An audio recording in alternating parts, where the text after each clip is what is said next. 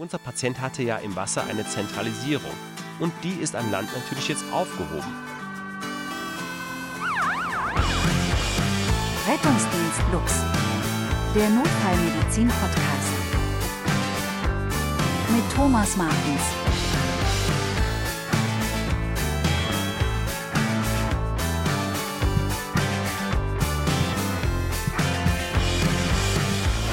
Unter dem Meer, unter dem Meer. Ah, herrlich, so eine Abkühlung im Wasser. Ja, ja, Sebastian, es ist wirklich super hier unten. Zumindest wenn man Kiemen hat. Da drüben schwimmt gerade Herr Birre an mir vorbei. Naja, er treibt viel mehr, liegt wohl daran, dass man somnolent deutlich weniger Auftrieb hat als im wachen Zustand. Der hat offensichtlich keine Kiemen und findet es hier unter dem Meer auch weniger lustig als der Sebastian neben mir, der komplett eskaliert. Du merkst es schon, Rettungsdienst Lux, der Notfallpodcast, ist heute unter Wasser. Wir beschäftigen uns mit dem Ertrinken bzw. Ertrinkungsnotfällen. Ertrinken ist nämlich deutlich mehr als nur das Sterben in Wasser. Eben das, was der Herr Birre da hinten gerade macht. Oh, wo ist er hin?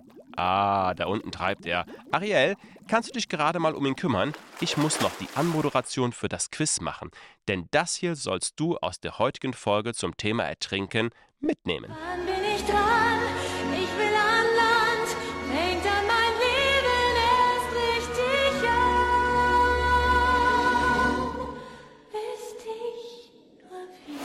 Willkommen zum Quiz. Bist du bereit? Los geht's. Frage 1. Was ist der Unterschied zwischen der Submersion und der Inversion in ein flüssiges Medium? Frage 2. Wie wirkt sich der Immersionseffekt auf die Atmung und auf den Kreislauf aus? Frage 3. Was ist deine allererste Maßnahme bei einem bewusstlosen Patienten nach einem Ertrinkungsnotfall? Ertrinken. Im Volksmund spricht man ja vom Ertrinken, wenn jemand im Wasser verstirbt. Der Patient ist also tot. In der Medizin ist die Definition zum Ertrinken allerdings etwas differenzierter. Es gibt sogar eine einheitliche Definition der WHO und trotzdem spuken noch Begriffe umher, die heutzutage veraltet sind. Die löschen wir jetzt erstmal aus deinem Gedächtnis und dafür habe ich einen Assistenten, den Will, das ist der Herr da in dem schwarzen Anzug. Der hat so ein Gerät in der Hand, da kannst du mal oben auf die Spitze schauen. Ah, so einfach kann es sein. Es gibt kein Beinahe-Ertrinken und kein trockenes und nasses Ertrinken. Warmwasser- und Kaltwasser-Ertrinken gibt es auch nicht. Und wenn du nochmal den Begriff des sekundären Ertrinkens in den Mund nimmst, musst du diesen Planeten verlassen. Ach ja, und außerdem Rettungsdienst Lux, der Notfallmedizin-Podcast, ist absolut amazing. Haben Sie mich auch schon mal geblitzdingst? Nein. Ich mein's tot ernst, Kay. Haben Sie mich schon mal geblitzdingst? Nein. Aber wenn all diese Begriffe veraltet sind, was sagt dann die WHO zum Thema Ertrinken? Die WHO definiert das Ertrinken als einen Prozess, bei dem es durch Inversion oder Submersion in eine Flüssigkeit zu einer respiratorischen Störung kommt. Und die WHO unterscheidet noch im Outcome des Patienten zwischen dem tödlichen Ertrinken und dem nicht tödlichen Ertrinken. In der Fachzeitschrift Rettungsdienst definieren Schramm und Schröder in ihrem Artikel Ertrinkungsunfall das tödliche Ertrinken als Ertrinkungsnotfall, der in den ersten 24 Stunden nach dem Ereignis zum Tode führt. Bedeutet also, packt unser Patient die ersten 24 Stunden, dann hatte der Patient ein nicht tödliches Ertrinken. Die Grenze von 24 Stunden ist übrigens absolut willkürlich gewählt. Okay, aber zurück zur Definition. Die erste Aussage war, dass Ertrinken ein Prozess ist. Na, wie kann man sich das vorstellen? Ertrinken läuft in mehreren Phasen ab. Hypoxie, Hyperkapnie, Hypoxämie und irgendwann kommt es dann auch mal zur Reanimation. Das Ertrinken tritt also nicht plötzlich ein, sondern hat eine gewisse Zeitspanne. Da gehen wir noch später in der Pathophysiologie drauf ein. Ertrinken ist also ein Prozess. Was sagt die WHO-Definition noch? Ertrinken ist ein Prozess, bei dem es durch Inversion und Submersion in eine Flüssigkeit zu einer respiratorischen Störung kommt. Inversion und Submersion. Die Inversion ist das Eintauchen in eine Flüssigkeit ohne das vollständige Untertauchen der Atemwege. Bedeutet, der Kopf bleibt über Wasser, während die Submersion das vollständige Untertauchen der Atemwege einschließt. Also bei der Submersion sind die Atemwege schwupps verschwunden. Den letzten Punkt der Definition haben wir noch nicht besprochen und das war die respiratorische Störung. Nach der Definition ist die respiratorische Störung Voraussetzung, damit wir vom Ertrinken sprechen können. Wenn der Patient lediglich aus dem Wasser gerettet wird ohne dass er eine respiratorische Beeinträchtigung hat, wie zum Beispiel auch Husten, dann hatte dieser nach der WHO-Definition keinen Ertrinkungsunfall, sondern es fand eben lediglich eine Rettung aus dem Wasser statt. Das gilt auch, wenn der Patient mit dem Kopf untergetaucht ist. Okay, damit haben wir die WHO-Definition durch und sind schon ein bisschen schlauer, was die ganzen Begrifflichkeiten angeht. Eine Frage, die sich bei der WHO-Definition aber aufdrängt, ist, warum kann eine Person, die nur ins Wasser eintaucht, aber nicht untertaucht, eine respiratorische Störung entwickeln? Um das zu verstehen, schauen wir uns im nächsten Teil die Pathophysiologie des Ertrinkens an. Vorher aber wieder Zeit zum Durchatmen mit spannenden, aber vielleicht nicht so mega nützlichen Wissen, Klugscheißerwissen eben. Let's go! Und jetzt Klugscheißerwissen Feuerwerk. In 60 Sekunden, circa. Die Taucherdiurese, die nennt man auch die Immersionsdiurese. Wie wir später noch hören werden, kommt es bei Personen im kalten Wasser zu einem Volumenshift nach zentral. Durch das gesteigerte Volumen wird das Renin-Angiotensin-Aldosteronsystem aktiviert und das führt zu einer vermehrten Diurese. Euler-Liljestrand-Mechanismus. Der Euler-Liljestrand-Mechanismus bezieht sich auf einen wichtigen physiologischen Mechanismus, der die Verteilung des Blutflusses in der Lunge reguliert. In den Alveolen gibt es spezielle Zellen, die vasoaktive Substanzen, wie zum Beispiel das Enzym Thromboxan A2, freisetzen können. Freigesetzt werden diese vasoaktiven Substanzen aber erst dann, wenn die Lungenabschnitte schlechter belüftet sind. Dadurch kommt es zur Vasokonstriktion und der Blutfluss wird in diesem Gebiet reduziert. Der Vorteil ist, dass das Blut in Regionen der Lunge umgeleitet wird, die besser belüftet sind. Ziemlich schlau. Rettungsdienst Lux, der Podcast, Teil 2. Teil 2 zum Podcast Ertrinken. Was passiert mit unserem Körper, wenn wir in das Wasser gehen? Es kommt zum Immersionseffekt und dieser hat hauptsächlich auf die Atmung und auf das Herz-Kreislauf-System Auswirkungen. Sprechen wir zuerst über die Auswirkungen auf die Atmung. Das Atemzugvolumen, das bei einem gesunden Erwachsenen etwa 500 Milliliter beträgt, entspricht der Menge an Luft, die bei einer normalen Atmung ein- und abgeatmet wird. Bei maximaler Ein- und Ausatmung kann zusätzlich das inspiratorische und expiratorische Reservevolumen bewegt werden. Beim Immersionseffekt wird die Atmung beeinflusst, weil der hydrostatische Druck des Wassers auf den Thorax wirkt.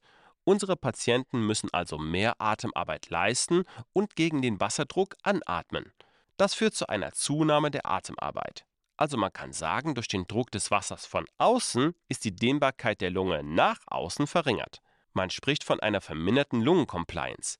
Die verminderte Compliance führt dazu, dass einige Bereiche der Lunge schlechter belüftet werden und das Schandvolumen zunimmt.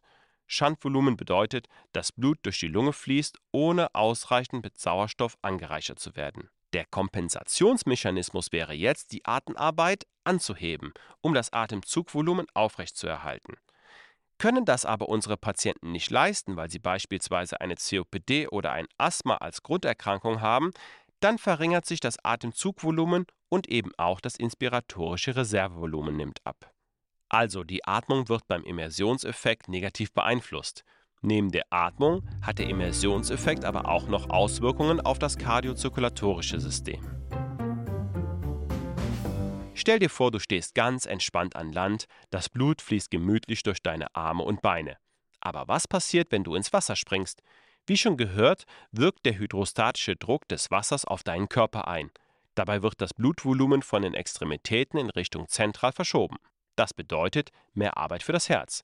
Unser Schlagvolumen steigt, das Herzminutenvolumen steigt und im Verlauf steigt auch der Blutdruck. Und warum ist das ein Problem? Patienten mit einer Herzinsuffizienz oder einer sonstigen kardialen Minderfunktion, auf welcher Basis auch immer, können durch das gesteigerte Volumen eine kardiale Dekompensation erleiden. In diesem Zusammenhang kann sich ein Immersionslungenödem entwickeln, das übrigens auch noch Stunden nachdem der Patient aus dem Wasser gerettet worden ist. Also die Immersion ins Wasser führt zu einer Zentralisation. Damit steigt auch der pulmonale Kapillardruck, was wiederum ein begünstigender Faktor für das Immersionslungenödem ist. On top kommt aber noch ein weiteres Problem und das ist ein gesteigerter Sympathikotonus durch die Kälte. Der gesteigerte Sympathikotonus erhöht ebenfalls den pulmonalen Gefäßdruck. Kommt dazu noch eine vielleicht vorbestehende verminderte linksventrikuläre Auswurfleistung, dann ist die Bühne zum Immersionslungenödem frei. Also wenn du einen Patienten nach Ertrinkungsunfall hast, wäre eine Auskultation jetzt nicht die schlechteste Idee. Ein Lungenödem kann natürlich auch noch auf Basis einer anderen Pathophysiologie auftreten. Zum Beispiel im Rahmen eines Infarktes im Wasser, der zum Ertrinkungsunfall erst geführt hat. Auch dieser Teil nochmal schnell zusammengefasst. Neben der Beeinträchtigung für die Lunge durch den Immersionseffekt ist von diesem auch das Herz in besonderem Maße betroffen. Durch Zentralisation und einem erhöhten Sympathikotonus kommt es zu einer gesteigerten Belastung für das Herz und es kann sich ein Immersionslungenödem ausbilden. Jetzt habe ich gesagt, dass beim Immersionseffekt das Herz besonders stark belastet wird, weil der Sympathikotonus steigt. Und das liegt an der Kälteschockreaktion. Gleichzeitig wird aber auch der Parasympathikus aktiviert und das durch den Tauchreflex. Lass mich erklären. Kommt es zu einer Immersion in kaltes Wasser, also der Körper taucht in das Wasser ein, ohne dass der Kopf ebenfalls unter Wasser gerät, dann wird das sympathische Nervensystem durch die Kälteschockreaktion aktiviert. Thermorezeptoren in der Haut registrieren den plötzlichen Wärmeverlust und der Sympathikus wird deswegen aktiviert. Für den Körper handelt es sich um eine bedrohliche Situation, denn er möchte natürlich nicht die kostbare Körperwärme verlieren. Aus der Aktivierung des Sympathikotonus resultiert aber auch ein gesteigerter Atemantrieb und eine Erhöhung des Schlagvolumens und des Herzzeitvolumens. Und das beschreibt eben die Kälteschockreaktion. Man erkennt das auch daran, dass diese Menschen es nicht schaffen, lange die Luft anzuhalten, sondern wegen der plötzlichen Kälte ein paar schnelle, tiefe Atemzüge machen. Quasi anfangen so lustig zu japsen. Bei meiner Frau unter der Dusche hört sich das so an. Die Kälteschockreaktion mit der daraus resultierenden Aktivierung des Sympathikus.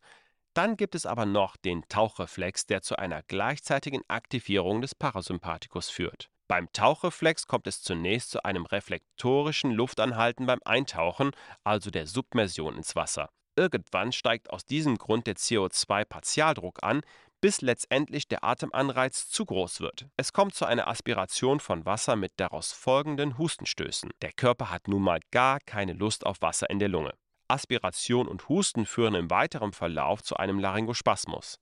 Wenn unser Patient jetzt nicht langsam wieder an die Oberfläche kommt, dann sagt das Gehirn aufgrund der persistierenden Hypoxämie See you later. Dadurch kann der Laryngospasmus aufgelöst werden und größere Mengen an Wasser dringen in die Lunge ein. Jetzt habe ich aber gesagt, dass durch den Tauchreflex der Parasympathikus aktiviert wird. Wie genau kommt es jetzt dazu? Bei der Submersion taucht der Kopf ja ebenfalls unter Wasser und es kommt zur reflektorischen Apnoe.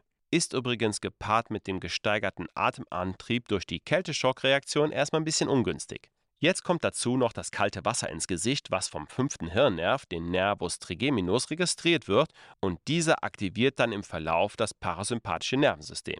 Jetzt gibt es an der ganzen Aktivierung von Parasympathikus und Sympathikus das Problem, dass beide am Herzen wirken. Aber wie wir wissen, haben wir am Arbeitsmyokard weniger parasympathische Innervation. Er wirkt hauptsächlich am Sinus und am AV-Knoten. Der Sympathikus entgegen wirkt hauptsächlich am Arbeitsmyokard. Wir haben also einen gegenteiligen Effekt. Stimulation durch den Sympathikus am Arbeitsmyokard und Dämpfung an den Taktgebern, Sinusknoten und AV-Knoten durch den Parasympathikus. Damit wäre der Boden für Herzrhythmusstörungen gegeben. Vorerkrankungen am Herzen wie Long-QT-Syndrome, medikamenteninduzierte QT-Verlängerungen, ischämische Herzkrankheiten und Arteriosklerose, sie alle verstärken die Gefahr für Herzrhythmusstörungen. Fassen wir die kardiozirkulatorischen Beeinträchtigungen des Immersionseffekts nochmal zusammen.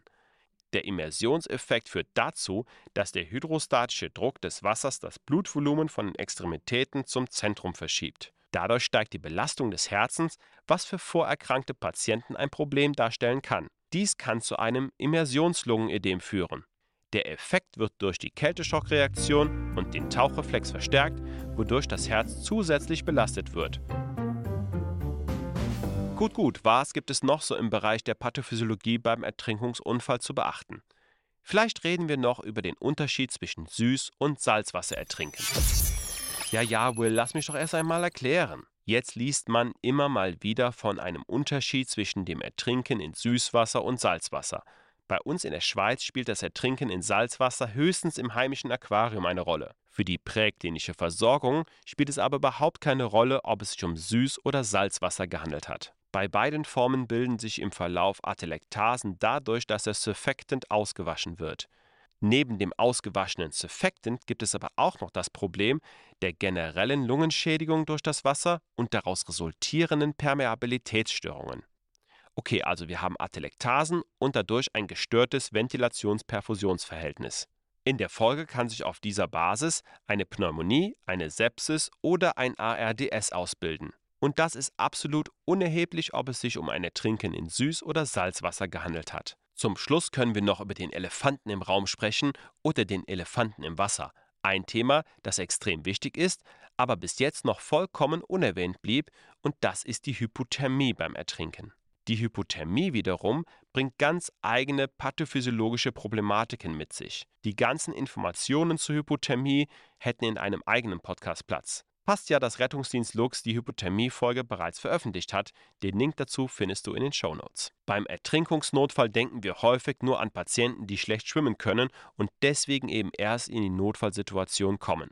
Aber wie wir herausgefunden haben, kann schon das bloße Eintauchen in kaltes Wasser ein Problem darstellen schließt sich wie immer die Frage an, was wir in der Präklinik machen können, wenn auf unserer Einsatzmeldung Ertrinkungsnotfall steht. Vor der Therapie kommen in diesem Podcast aber wie immer die Rettungsdienst Lux Nachrichten. Live in Farbe und bunt. Die Rettungsdienst Lux Nachrichten. Der Tauchunfall umfasst alle tauchassoziierten Erkrankungen und Symptome, die innerhalb von 24 Stunden nach dem Tauchgang auftreten. Ein Tauchunfall ist also nicht gleich ein Ertrinkungsunfall. Zum Thema Tauchunfälle findest du Informationen in der Leitlinie Tauchunfall, die handlich zusammengefasst wurde von den Nerdfall-Medizinern. Den Link zu beiden findest du in den Show Notes. 15 prähospitale Notfallversorger und 21 Krankenhäuser in Australien, Neuseeland und Deutschland haben sich zusammengeschlossen und eine Tranexam-Studie speziell zur Kombination Prähospital und Industrienation veröffentlicht. Das Ergebnis? Patienten mit lebensbedrohlichen Blutungen oder Patienten, die sich bereits im hämorrhagischen Schock befinden, können von einer Tranexamsäuregabe profitieren. Aber es ist kein Wundermittel. Einen Link zum Artikel findest du auch in den Shownotes. Rettungsdienst Lux, der Podcast, Teil 3. So im Hinblick auf die möglichen Rettungsmaßnahmen sind Einsätze an Gewässern recht, ähm, sagen wir, anspruchsvoll. Die verschiedenen Gewässertypen wie Seen, fließende Gewässer, Schwimmbäder und Teiche, die bergen alle so ihre typischen Gefahren. Darum geht wie immer der Eigenschutz vor und wir überlassen das Retten aus dem Wasser den Spezialkräften von Polizei, Feuerwehr, DLRG oder wer da auch immer so rumrennt. Diese haben das bessere Material und vor allem die bessere Ausbildung, um Personen wie unseren Herrn Birrer aus dem Wasser retten zu können. Wir als Rettungsdienst können in dieser Phase aber auch etwas tun und das ist eine enge Absprache mit den beteiligten Partnerorganisationen, was die Rettung betrifft. Unser Ziel muss es sein, das behandlungsfreie Intervall für unseren Patienten so kurz wie möglich zu halten. Und um das zu realisieren, kannst du den Partnerorganisationen, die den Patienten aus dem Wasser retten, gleich zwei Tipps mit auf den Weg geben. Das erste ist, den Patienten nach der Bergung, wenn immer möglich, flach zu lagern. Wie im letzten Teil schon kurz angedeutet, die Hypothermie des Patienten ist ein ziemliches Problem. Die Temperatur bei den Patienten zu messen, kannst du direkt schon mal vergessen, denn die tympanale Messung im Ohr, die im Rettungsdienst stark verbreitet ist, die ist per se schon mal nicht die genaueste Methode. Zudem haben die Patienten bei Ertrinkungsunfällen auch noch Wasser im Gehörkanal, was die Messung ebenfalls verfälscht. Darum in dieser Situation gehen wir einfach von einer Hypothermie aus. Eine Lageveränderung in die Vertikale kann dann zum sogenannten Bergungstod oder auch zum Afterdrop führen und sollte daher behutsam erfolgen, wenn möglich immer vermieden werden. Und den zweiten Tipp, den du den Rettungskräften mitgeben kannst, sie können fünf initiale Beatmungen bei bewusstlosen Patienten durchführen. Die aktuellen ERC-Leitlinien empfehlen für ausgebildete und trainierte professionelle Wasserretter mit entsprechender Ausrüstung die Durchführung einer initialen Ventilation mit fünf Beatmungen beim nicht atmenden bewusstlosen Patienten bereits im Wasser. Bevor du den Patient jetzt in Empfang nehmen darfst, macht es sicherlich Sinn, sich Gedanken zum Unfallmechanismus zu machen. Also wieso konnte es zum Ertrinkungsunfall kommen und was ist seither genau passiert? Nehmen wir zum Beispiel Patienten, die einen Ertrinkungsunfall in einem Fluss mit einer starken Strömung erlitten haben. Diese können multiple Weichteilverletzungen haben, aber auch stumpfe Trauma an Kopf oder Abdomen erlitten haben. Also haben diese ein ganz anderes Verletzungsmuster als zum Beispiel Patienten, die nach einem Kopfsprung in flaches Wasser nicht wieder aufgetaucht sind. Hier musst du natürlich von einer HWS-Beteiligung ausgehen. Übrigens, insgesamt sind HWS-Verletzungen bei Ertrinkungsunfällen selten. Nur wenn du einen konkreten Verdacht auf eine HWS-Verletzung hast, solltest du den Zeitverlust durch die Immobilisation der Halswirbelsäule in Kauf nehmen. So ein begründeter Verdacht kann zum Beispiel sein Sprünge in flaches Wasser, Surf, Wasserski oder Jetski-Unfälle. Und dann macht es noch Sinn, sich Gedanken zu machen, ob es nicht noch andere Faktoren gibt, die zum Ertrinkungsunfall geführt haben können. Zum Beispiel ein Schlaganfall im Wasser, ein Myokardinfarkt oder bei Jugendlichen und jüngeren Erwachsenen sollte auch der Einfluss von Drogen und Alkohol in Betracht gezogen werden. Jetzt ist es aber soweit, Herr Birrer kommt zu dir an Land und hurra, er ist wach. Herr Birrer war übrigens früher Triathlet und hat seine Fähigkeiten einfach etwas überschätzt. Was machen wir nun mit ihm? Da bei Ertrinkungsunfällen die Hypoxie im Mittelpunkt steht, sollte die Indikation für eine Sauerstoffapplikation aus ganz pragmatischen Gesichtspunkten großzügig gestellt werden. Nasse Kleidung muss zwingend entfernt werden, um den Patienten vor weiterer Auskühlung zu schützen. Bei einem GCS-geminderten Patienten soll dieser, wenn immer möglich, horizontal gelagert werden, wie wir das schon gesagt haben. Und dann folgt die Wiedererwärmung mit Decken und warmen Infusionen in einer warmen Umgebung. Jetzt stellt sich noch die Frage, ob der Patient überhaupt noch hospitalisiert werden muss. Die ganz einfache Antwort ist ja. Auch der Patient kann sekundäre Schädigung entwickeln, zum Beispiel aufgrund des fehlenden hydrostatischen Drucks, der noch im Wasser herrschte. Unser Patient hatte ja im Wasser eine Zentralisierung und die ist an Land natürlich jetzt aufgehoben. In schlimmen Fällen kann es hier zu einem distributiven Schock kommen. Und auch ein akutes Hirnödem in den ersten 24 Stunden nach dem Ertrinkungsunfall ist möglich. Hypoxämie, Azidose und begleitende signifikante Hypothermie, alle diese können schwerwiegende Herzrhythmusstörungen nach sich ziehen. Also jeder Patient, der ins Wasser gegangen ist und hat eine respiratorische Einschränkung dadurch erlitten, der gehört in ein Spital. Bevor du da hinfährst, wäre es noch ganz nice von dir, wenn du die Wassertemperatur und die Dauer der Submersion oder Inversion, falls es bekannt ist, protokollierst. Okay, das war jetzt ein Fall bei einem Patienten, der an Land gebracht wird und noch bei Bewusstsein ist. Was ist jetzt aber, wenn der Patient bewusstlos ist? Zunächst schauen wir nach Atmung und Puls und siehe da, wir haben keine Reanimation. Aufgrund der beschriebenen pathophysiologischen Veränderungen wie Immersionslungenödem oder Atelektasen kann es bei dem Patienten auch sinnvoll sein, ein erweitertes Atemwegsmanagement zu etablieren. Schon alleine deswegen, weil wir größere Wassermengen in den Lungen und im Magen vermuten müssen. Viel Wasser muss man in den unteren Atemwegen aber eigentlich nicht erwarten. Tatsächlich wird beim Ertrinken mit 1 bis 4 Milliliter pro Kilogramm Körpergewicht nur wenig Flüssigkeit aspiriert. Erheblich mehr wird beim Erwachsenen über den Magen-Darm-Trakt aufgenommen. Das kann unter Umständen mal mehrere Liter sein. Deswegen musst du stets mit heftigen reaktiven Erbrechen und Aspiration rechnen. Also wie bekommst du das Wasser jetzt aus dem Magen wieder raus? Kleiner Tipp, das Heimlichmanöver ist keine gute Idee. Einzige Möglichkeit ist bei diesen Patienten nach großzügiger Intubationsindikation das Anlegen einer Magensonde. Vor der Intubation kann sich aber noch ein ganz anderes Problem ergeben und das ist Flüssigkeit oder Schaum in den oberen Atemwegen. Woher kommt eigentlich der Schaum? Der Schaum entsteht, wenn Patienten tonisch-klonische Krämpfe im Wasser erleiden mit heftigen Zwerchfellfastikulationen, wenn die Patienten nach Luft ringen. Sie mischen so Atemluft, Bronchialsekret und eingedrungenes Wasser miteinander, was einen weißen Schaum ergibt. Und diesen Schaum, den sehen wir nach der Rettung aus dem Wasser als Schaumpilz in den oberen Atemwegen. Also erstmal muss ich diesen Schaum aus den oberen Atemwegen absaugen und nach der Intubation kann ich dann in den tieferen Atemwegen auch noch versuchen, Flüssigkeit abzusaugen. Gehen wir noch einen Schritt weiter und der Patient, der uns an Land gebracht wird, ist reha-pflichtig. Bei einer Reha-Situation wird abweichend vom normalen Algorithmus zuerst mal fünf initiale Beatmungen durchgeführt. Das haben wir ja schon vorher besprochen gehabt. Und im Anschluss folgt die standardisierte Reanimation. Allerdings ist hier die Hypothermie der entscheidende Faktor für die weitere Strategie. Die Reanimation des hypothermen Patienten nach Ertrinkungsunfall unterscheidet sich in einigen Punkten von einer Standardreanimation nach ERC. Der Zeitpunkt des Eintritts vom Herz-Kreislauf-Stillstand, der ist häufiger nicht bekannt und daher ist die Hypoxiezeit nur schwer abzuschätzen. Die zusätzliche Hypothermie kann sich schützend auf den Patienten auswirken und sogar förderlich für das Outcome sein. Bei diesen Patienten macht es Sinn, sie in ein Haus der Maximalversorgung unter Reanimation zu bringen, damit sie einer ECMO-Therapie zugeführt werden können. Alle weiteren Infos dazu findest du in unserem Hypothermie-Podcast. Und das war ja schon unser Podcast zum Thema Ertrinken hier bei Rettungsdienst Lux, der Notfallmedizin-Podcast. Wie immer findest du weiterführende Informationen und alle Evidenzen in den Shownotes sowie auch einen Evaluationsbogen. Und natürlich auch ganz oben findest du den Link zum Hypothermie-Podcast. Das war es von mir. Wir hören uns in einem Monat beim Podcast zur Folge Ischämischer Schlaganfall. Danke fürs Zuhören. Merci, ciao und bis bald. Dieser Podcast wird produziert vom Rettungsdienst Lux und ist Bestandteil der internen Weiterbildungsmaßnahmen. Wir sind am Puls der Zeit. Herzlich, kompetent und vernetzt. Bewirb dich jetzt auf lux.ch.